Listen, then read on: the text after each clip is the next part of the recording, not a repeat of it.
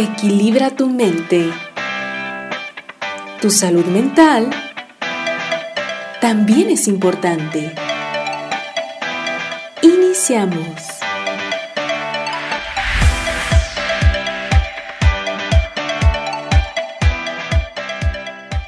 Hola, ¿qué tal amigas? ¿Qué tal amigos? Estamos nuevamente en un eh, episodio más de Equilibra tu mente, el programa podcast que estamos, eh, bueno, está haciendo para ustedes con el objetivo de tratar de buscar la paz y el equilibrio mental y emocional. Y bueno, como cada semana en esta segunda temporada ya, este, vamos, vamos a abarcar un tema también muy interesante que también ya me lo han solicitado varias personas y que tiene mucho que ver con eh, este, la sobreprotección de los niños infantil.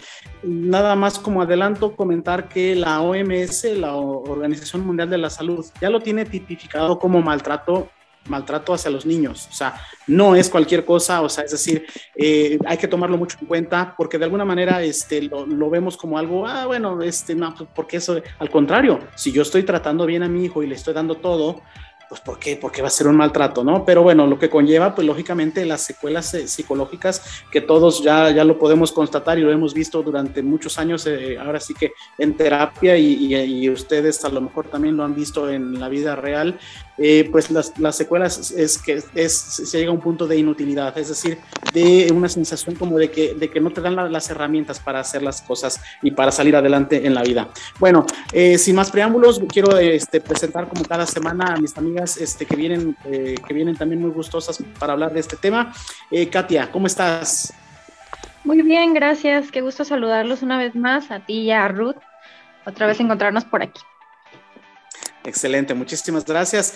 Y, igualmente, Ana Ruth, ¿cómo estás? ¿Cómo, ¿Qué nos platicas de nuevo? Muy, muy bien, muchas gracias. Buenas tardes. Igual con el gusto de siempre de, de saludarlos, a Katia, a ti y a todos los, los que nos escuchan. Así es, que para ellos estamos haciendo el programa con mucho, muchísimo gusto. Pues sin más, este, por el momento empezaríamos ya de lleno con el, con el tema. Este, Katia, ¿qué nos puedes comentar acerca de esto, de la, de la sobreprotección hacia los niños? Yo creo que es algo muy importante que se debe conocer, me imagino, digo, por experiencia propia, creo que yo viví un poco eso, y la verdad es que sí me costó siendo, digamos, ya adolescente. Yo notaba diferencia entre cómo adaptarme a las situaciones en comparación, digamos, a las personas, mis compañeros de la escuela, los niños de mi edad. Sí, digo, yo no lo noté o, yo pensaba que era un poco normal o por mi forma de ser, pero después sí noté que iba un poco más hacia el cómo me habían educado en casa con mis papás. Entonces creo que sí es importante que conozcamos un poco y de hecho me parece un tema que a mí me gustaría saber más, aún ya digo a mi edad y todo, pero me gustaría conocer muchas cosas, entonces este programa estará muy interesante precisamente para eso. Ahorita abordamos más, más temas exactamente acerca de esto. Y sí, tienes razón, mira, de repente puede ser que uno lo pueda llegar a vivir una persona que, que esté viviendo una situación como algo normal, como algo, eh, pues ahora sí que como no, no hemos visto otra forma de expresión de vida, pero sí, ya cuando empieza uno a crecer o cuando ya empiezan las personas también a tomar este, a tomar este conciencia sobre todo de las situaciones, pues de esto va haciendo y va detonando y vas viendo las diferencias y a veces incluso por medio del bullying o de, o de la situación de que, te, pues sí, a lo mejor a veces por la mala. Ana Ruth, ¿qué nos podrías tú también aportar eh, o preguntar acerca de todo esto? Híjole, pues es un tema muy interesante dado que se ve con muchísima frecuencia la sobreprotección en donde, como tú lo mencionabas, y Katia en su experiencia personal, eh, lejos de acompañarlos en su crecimiento, al contrario, se limita su expansión, su crecimiento, su conocimiento por experiencia personal y darse cuenta que, hay consecuencias que, se, que, se, viven, que la vida es así y que cuando lo empiezas a, a ver, precisamente es en la adolescencia, cuando ya tienes que salir abrirte al mundo tú solo, ni modo que vaya contigo tu mamá a, los, a la prepa o a la licenciatura, es cuando te das cuenta y como tú haces mención, pues lamentablemente lo ven a la mala porque se les genera mucho bullying. Son, son alumnos muy, o son adolescentes o son jóvenes que, que, van a experimentar en carne propia muy fuerte esa parte, ¿no? Porque no se les dieron herramientas, se les, se les coartó esa parte de aprender a defenderse a, tomar sus propias decisiones, a, ver, a, ver, tratar de hacer, como papá acompañas a tus hijos para que ellos empiezan a, abrir sus caminos, evidentemente les haces saber que estás ahí con ellos para acompañarlos, para, para apoyarlos, si es que requieren, pero eso es muy diferente a la otra parte de decir, a ver, yo lo hago porque tú no puedes, porque tú estás chiquito. No, pues déjalo que lo haga, que lo intente. Y, y si no lo supo hacer, pues no le vas a poner el 10 porque lo hizo perfecto. Le vas a poner el 10 porque lo intentó, porque lo está haciendo, porque es, es a su tiempo, es en su momento. Bien interesante, la verdad es muy, muy interesante. Lo viví en el trabajo del kinder con los 15 años ahí en el preescolar. Y lo constaté ya como, como docente en en, di clases en primaria, di clases en secundaria y pues los años que tengo ya en una universidad y es cuando tú percibes eh, las faltas de, esa sensibilidad y sobre todo de esa confianza en ti mismo. ¿Sí? Exacto, eh, exacto, totalmente, totalmente. Y fíjate que aquí eh, en esto que comentas es, es no, no, este, eh, lo hago por ti para que, porque tú no sabes porque estás chiquito. Y como dices, bueno, porque tiene que aprender. Y si los papás no quieren que aprendas, ahí está el, punto. O sea, si yo, mira, tristemente lo vamos a poner en un ejemplo diferente, ¿no? ¿Qué pasa tristemente muchas veces, eh, sobre todo aquí en México, me queda claro que pasa muchísimo en, el área laboral. ¿Qué es lo que pasa? Cuando llega alguien nuevo, este, lo que menos quiero yo como su jefe es darle herramientas para que aprenda. Entonces no le doy la información, no le digo bien, ¿para qué? Para que no aprenda. Y si, ¿por qué? Porque tengo miedo de que se aprende, me va a quitar mi, trabajo o me va a saltar en cuanto a la organización jerárquica. Entonces se da mucho eso no es diferente si tú quieres, bueno, el contexto, pero la esencia es como la misma. Y a veces, bueno, eso es uno, de, uno de, los puntos o de las conclusiones a las que yo he llegado en lo personal. Es decir, que tanto a veces es, es como de no quiero quedarme sola, no quiero quedarme solo como papá o como mamá. Entonces, si hago a este niño inconscientemente, lógico, a lo mejor es inútil o que no sepa hacer las cosas o que siempre dependa de mí, de esa forma yo hago, establezco el control sobre esa persona y entonces jamás me va a abandonar, ¿no? O sea, es una, una, una realidad. Y, y, por otro lado, eso, eso que mencionas ya ahorita para pasar ahorita con Katia de manera rápida, este es cierto. O sea, eso que dices que lo vives, lo vives también en lo laboral, ¿eh? lo dices tú que lo viste en todos los, en todos los eh, eh, niveles de, escolares o educativos, pero también en lo, en lo es decir, a las entrevistas de trabajo va la mamá acompañando al, al, chavito de, al chavito de 35. O sea, así de risible que suene, así suena y así es a veces. Entonces es como, y, no nada más este, está ahí, sino se mete. O sea, yo he sabido de casos donde se meten a la entrevista y, hablan y entonces dices tú, ah, caray, entonces, este, ¿qué está pasando aquí? ¿Dónde estamos perdiendo esa situación? Digo, tristemente, como dices tú, el día que ya no esté la mamá, ¿qué va a pasar? Eh, Katia, Sí, pues justo era una de las cosas que yo quería como preguntar, que desde dónde parte esto de que el papá quiera sobreproteger a sus hijos, si partía como sobre el miedo de que les vaya a pasar algo, o más pensando en ellos, que es justo lo que nos comentabas ahorita. Sí, bueno, eso, eso es una, una, conclusión a la que yo llego, ¿no? O sea, eh, digo, definitivamente cada caso es diferente, no puedo englobar, englobar, a todos, habrá que ver, ahora sí que desmenuzar caso por caso, pero en parte es eso, o sea, es como de no quiero darte las herramientas porque a lo mejor de alguna manera tengo ese miedo de quedarme solo o cuando yo sea viejo nadie me va a ver, nadie me va a visitar o nadie, o no voy, no voy a tener a nadie que me esté apoyando. Es esa sensación. Recuerdo una, un, hay un libro muy, muy ya del siglo pasado y que se hizo incluso después una película. Yo no sé si la, la vieron, se llama eh, como agua para chocolate. Eh, es, eh, bueno, está, escenificado precisamente en la época revolucionaria y eh, creo que es por ahí de 1992, por ahí la película, me acuerdo muy, muy, muy bien. Eh, y recuerdo yo que, este, que, bueno, a mí lo que me quedó muy, muy, muy marcado fue que este, tenía como una de las, de las premisas o de los objetivos, no, más bien de las tradiciones, en este caso familiares, era, ¿sabes qué? Nadie, o sea, la hija más pequeña de la casa no se va a poder casar nunca ¿Por qué? Porque va a acompañar a su madre hasta la muerte. Este, no, sé si, si la llegaron a ver, este, Ana Ruth o Katia, bueno, o, la, o leer el libro, porque está interesante. Bueno, eh, es, este, un es un película, exactamente.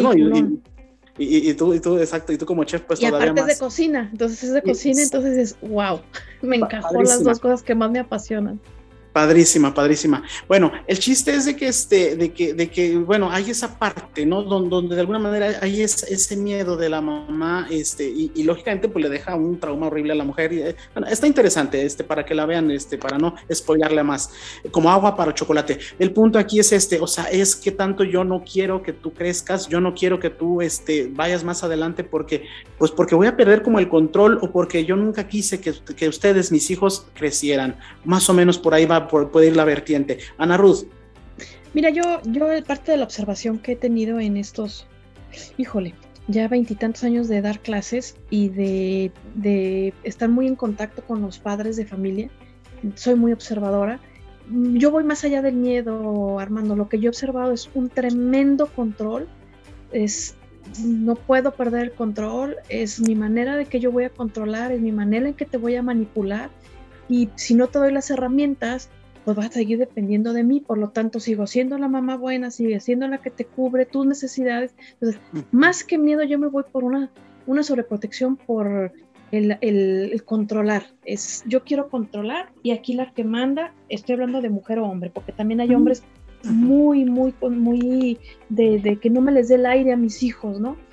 No viene un instructivo, o sea, no cuando nace el doctor te entrega, este es el instructivo del que venía con tu hijo y es el 1, 2, 3, no lo hay es, es aprender en el día a día, cometes muchos errores y no se diga con el primero, pero cuando tienes la apertura de decir, bueno, pues no sé, pues voy a buscar ayuda y buscas y preguntas y, y, vas como en el mediando hasta qué punto le voy subiendo, hasta qué punto le voy exigiendo.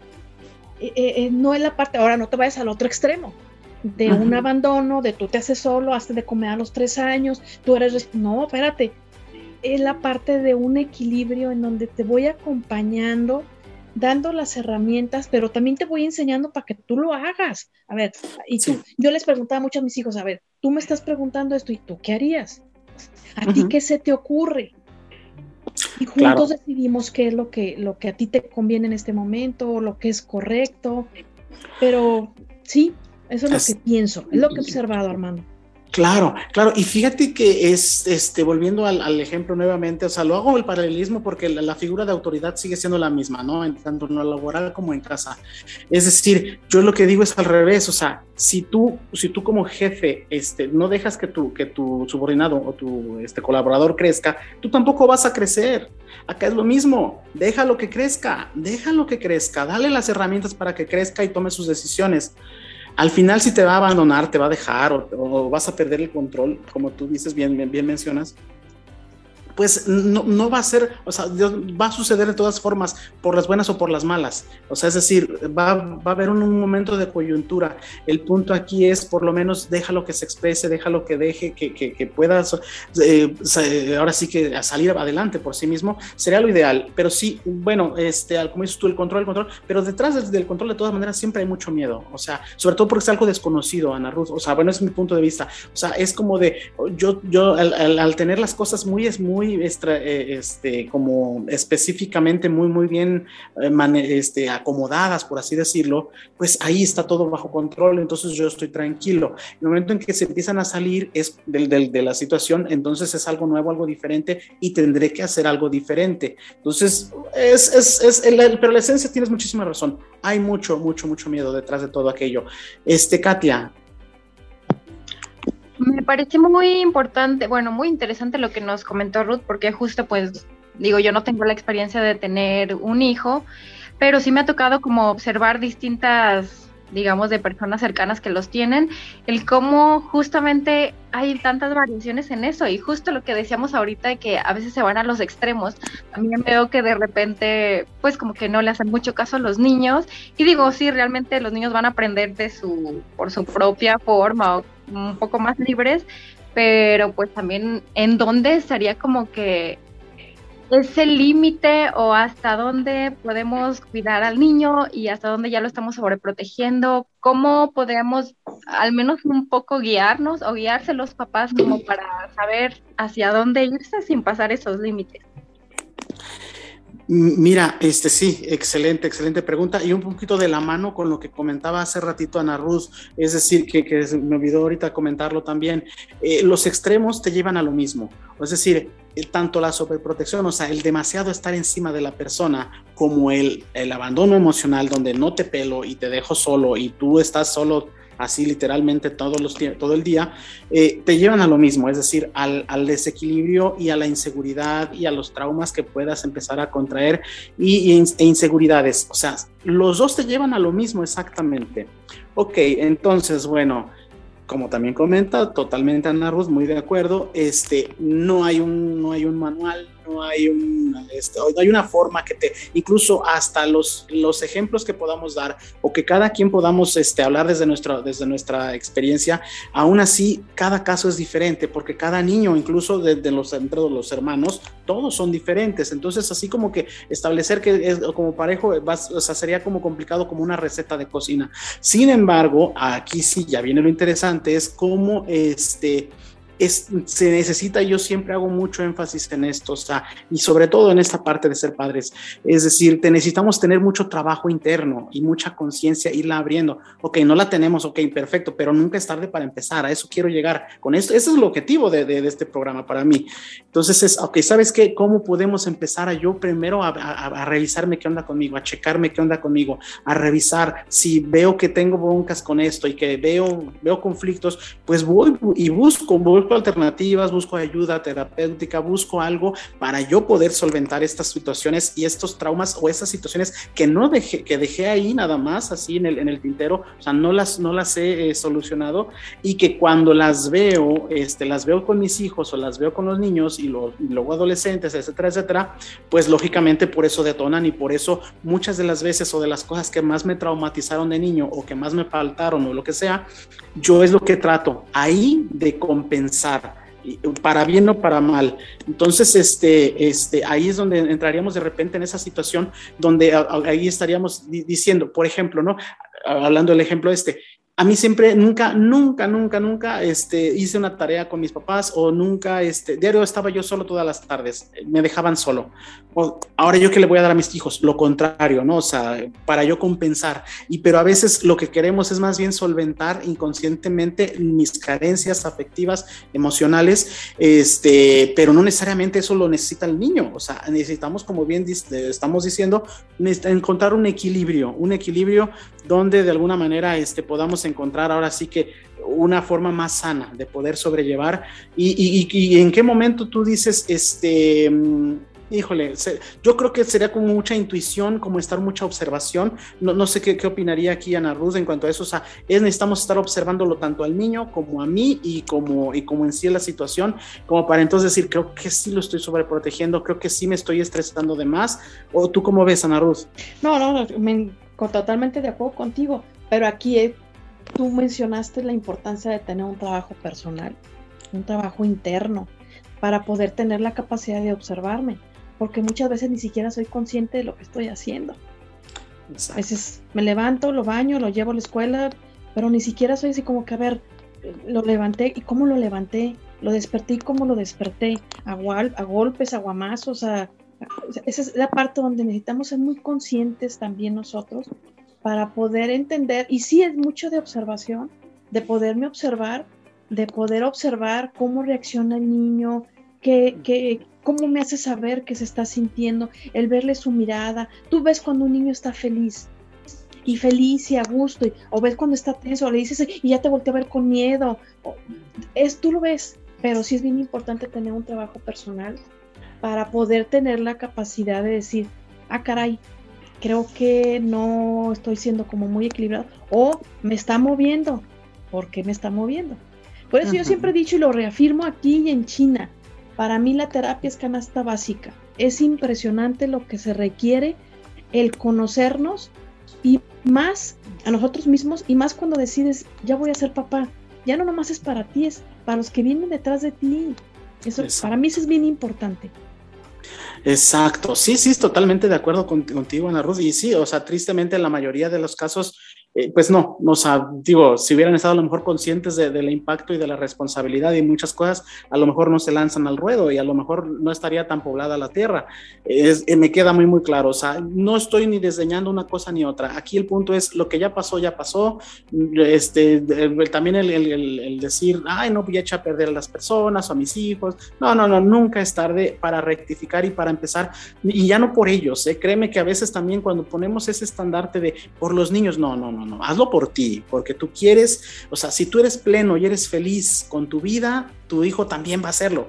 O sea, bueno, porque va a estar, tú lo vas a estar acompañando y qué diferente es acompañar a una, una mamá o a un papá este, feliz, pleno, eh, eh, pleno sobre todo con lo que hace, con lo que dice y con su vida, a que al revés, que esté diario de malas, a que esté diario este, o muy ausente por, por, por, por el trabajo o, por, o ausente, incluso presencia física pero ausente emocional, que está en otro rollo, que tú ni te das cuenta y que tú le puedes hablar y que tú es más incluso puedes hacer travesuras delante de él y él ni cuenta se da o ella ni cuenta se da. Entonces ahí es donde sí, es, ese tipo de cosas son las que, las que detonan y las que de repente, y, como mencionaba Sandra también, o sea, aparte de, las, de los gestos y de las caras que puedan poner los hijos, también es muchas veces eh, eh, cuando están haciendo demasiado berrinches o demasiado lloran, demasiadas cosas, o sea, yo siempre trato de invitar a las mamás cuando, bueno, estamos estamos en, con consulta, hey, aprovecha a tu hijo para checar cómo andas tú.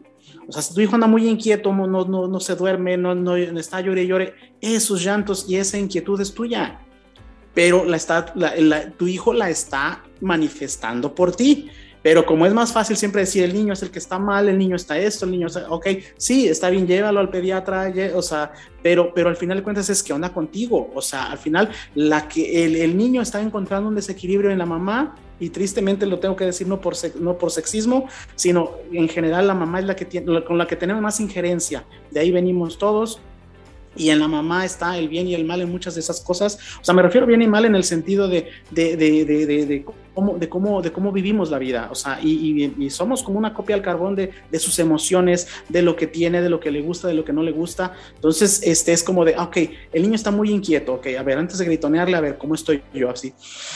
A ver, así respirar poquito y profundo, tranquila y a ver qué onda, cómo estoy, cómo me siento. Y si chacas, ah, es que estoy enojada, es que estoy frustrada, es que mi esposo, es que mi esto, es que mi esto, ahí estamos ahora sí, aprovechando el mal momento que te está, que está sintiendo el niño y que te está, te está haciendo pasar a ti.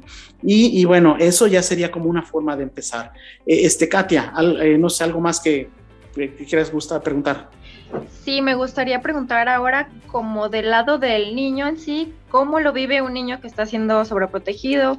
¿Cómo, o qué diferencias tendría, digamos, con sus demás compañeros en la escuela, en su vida diaria, en su vida común como un niño? ¿Qué diferencias había o cómo ellos lo viven, cómo se sienten al ser niños sobreprotegidos?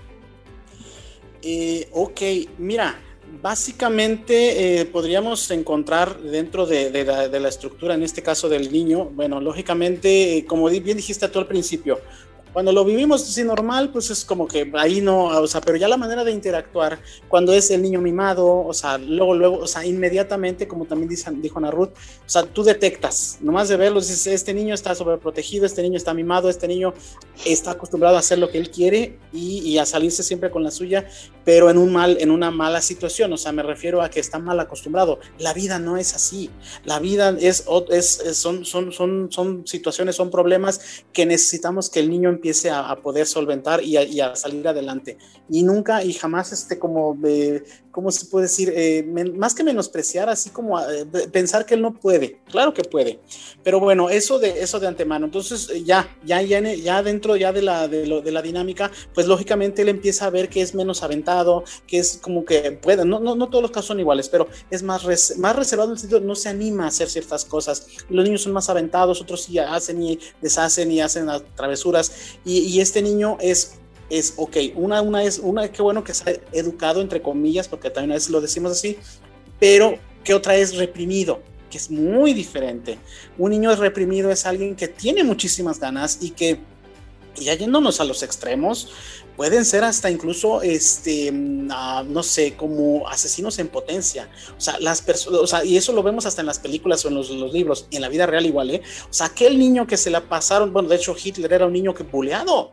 Era un niño bulleado todo el tiempo y sobreprotegido cuando, cuando vivió en su infancia y se llenó de tanto rencor que después ve lo que hizo. Entonces, esos extremos pueden ser. ¿Por qué? Porque es una persona insegura, es una persona que se siente como, pues sí, como con, con sin, sin las, ahora sí que como está tan en una burbuja que no puede ni siquiera estar este, así haciendo, ni pensando, ni diciendo a veces es algo tan sencillo, ¿no? O sea, desde niños, o sea, ya, ya niños llaman que grandecitos, cuatro o cinco años, y la mamá tiene, por ejemplo, no, hacer un ejemplo, ¿no? Tiene frío la mamá y luego, luego lo abriga el niño.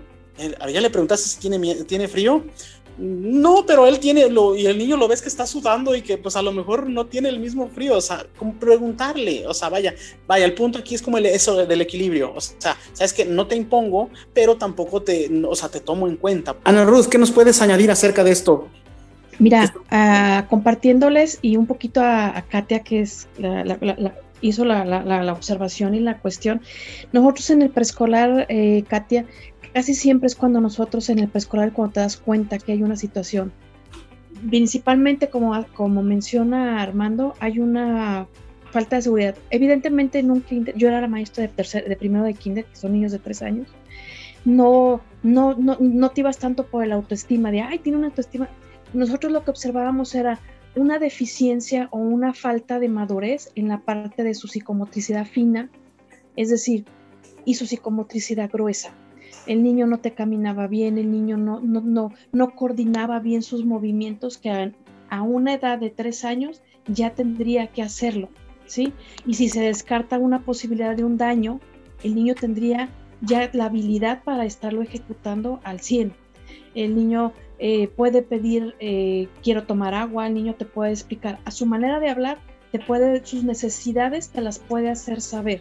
Pero había niños que nos llegaban que no sabía pedir ni siquiera agua, no podía abrir su maleta, su mochilita y te la daba para que tú se la abrieras. Entonces, la función es ahí con la importancia de que un niño se asista al preescolar. ¿Por qué? Porque, y, aún, y ahí la posibilidad hasta de una guardería y es cuando tú observas la madurez y el avance de este niño en relación a los otros niños que no lo llevaron porque es que no, yo lo voy a llevar hasta la primaria.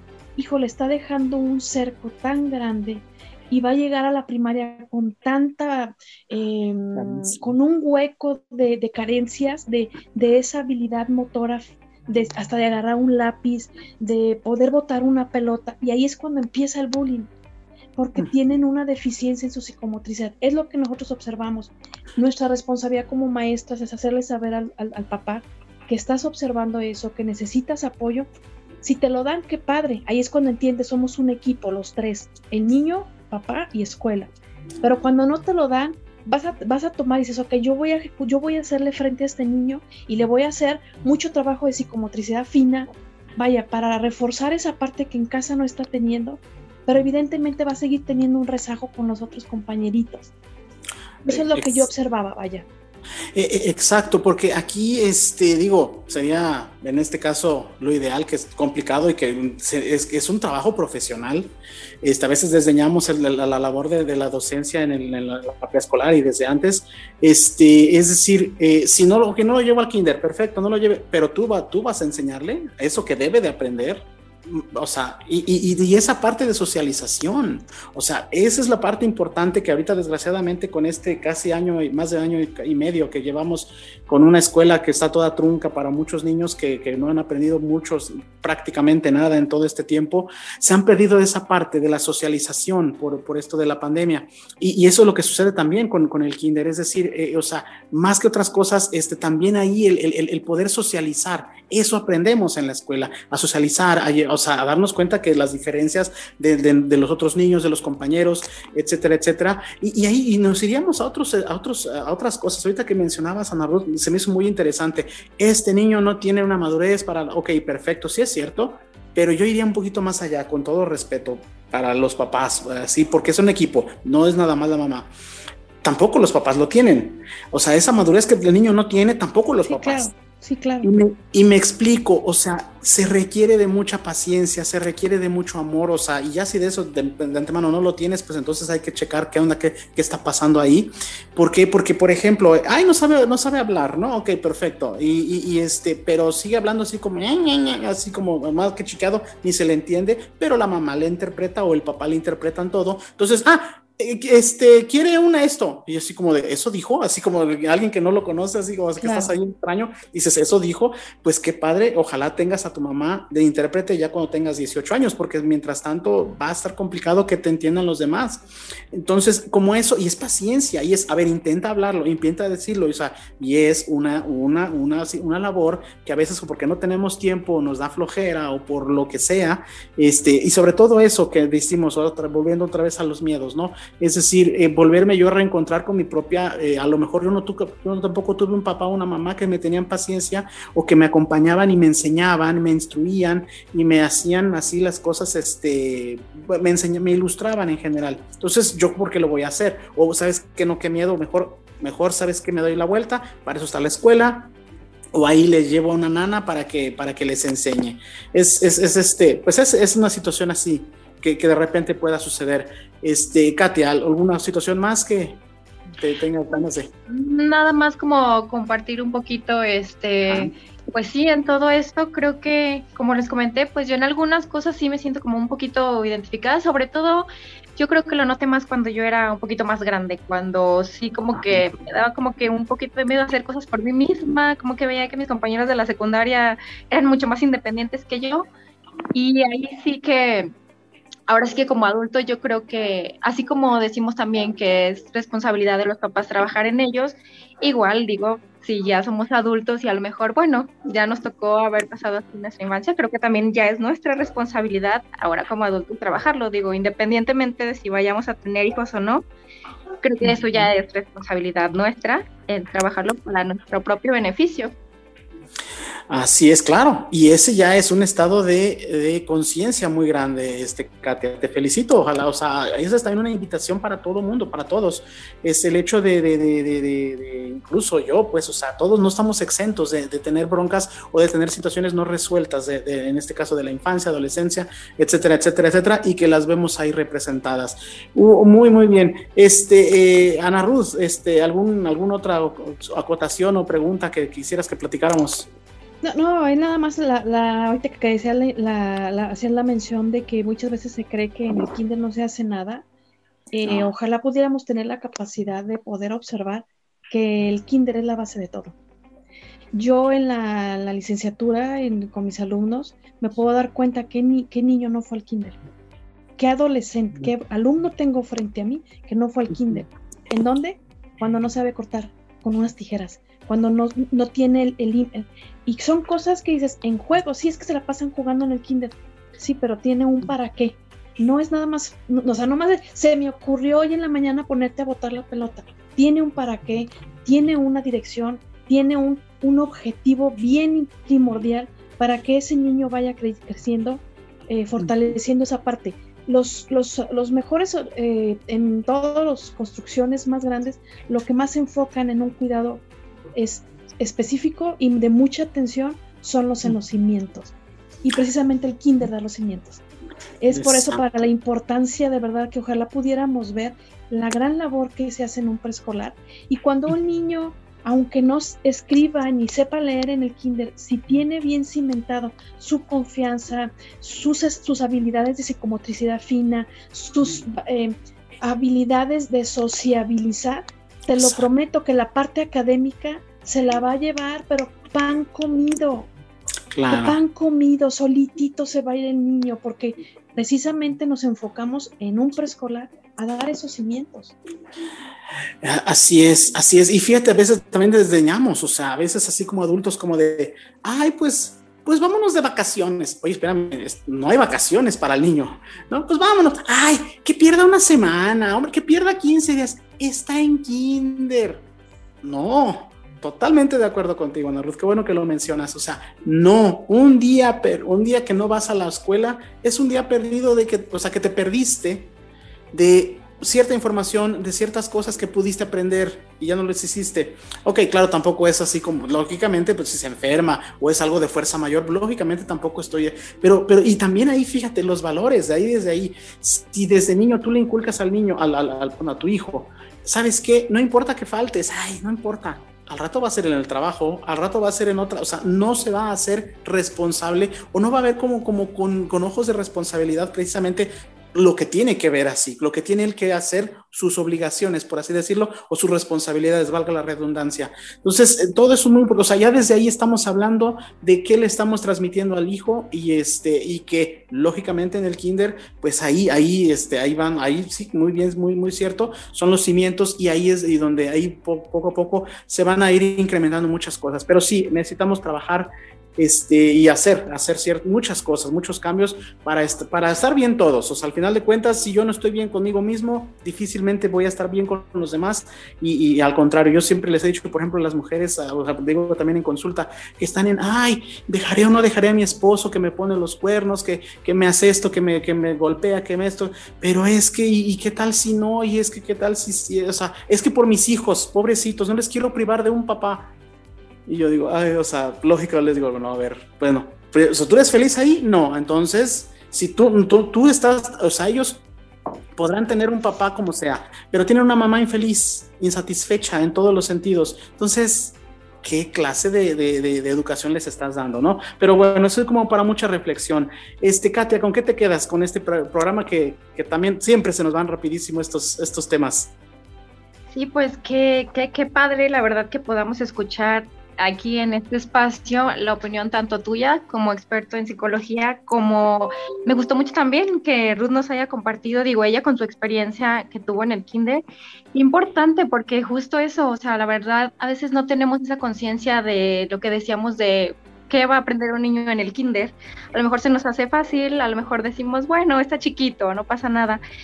Pero bueno, la verdad es que como lo decían, ahora sí que es el cimiento de todo y qué bueno que lo podamos escuchar. A veces necesitamos que alguien nos lo diga para, para hacernos consciente de ello y pues creo que con eso me quedo, con la conciencia de ver tanto como de nuestros hijos y desde nosotros lo que podemos hacer y cómo podemos trabajar para pues para ser mejores. Exactamente, estar siempre mejor. Estoy viendo, estoy mejor yo, voy a, a estar mejor todo en mi entorno. Perfecto, muy bien. Este, Ana Ruth, ¿con qué te quisieras terminar con esto? Mira, como, como siempre, un tema súper interesante y con mucha retroalimentación, pero hoy me quedo con lo que comentó Katia, ¿no? En la parte de, ok, pues me tocó vivir eso, pero como adulto es mi responsabilidad sanarlo, ¿no? Buscar la manera de cómo, e independientemente si decides tener hijos o no tener hijos, es contigo, es estar bien mm. contigo, es estar bien con tu entorno. Si llegan los hijos, ya estás de otro lado ya no es como, entonces eh, yo me quedo con eso. Así es, sí, sí, sí, o sea, al final de cuentas esto, eh, la invitación siempre es a, que, a, que, a que estemos mejor y a que mejoremos como personas nosotros para con nosotros.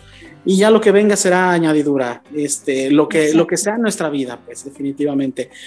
Bueno, pues no sé, este, la verdad que, que, que, grato nuevamente una semana más con ustedes, este, retroalimentándonos y yo también aprendiendo muchísimo, les agradezco muchísimo chicas, eh, sus aportaciones, sus preguntas y, los testimonios, este, también a mí, a mí me nutren demasiado para, para yo, este, conocer y, ver, ver esa, esa parte también, este, que es, que es importante, que, que cada quien tenemos nuestra forma de ver y de ver y de vida que hemos tenido. Bueno, pues igual a ustedes, este, queridos escuchas, la verdad es un placer nuevamente haber eh, acompañado, este, espero que les haya gustado y que sigan teniendo este, esta interacción o dudas o situaciones que quieran también retroalimentarnos, pues ahí estamos en las redes sociales del programa, las personales y este, y pues por lo pronto sería todo por hoy y nos veremos la siguiente semana con más y más temas. Muchísimas gracias y hasta la próxima.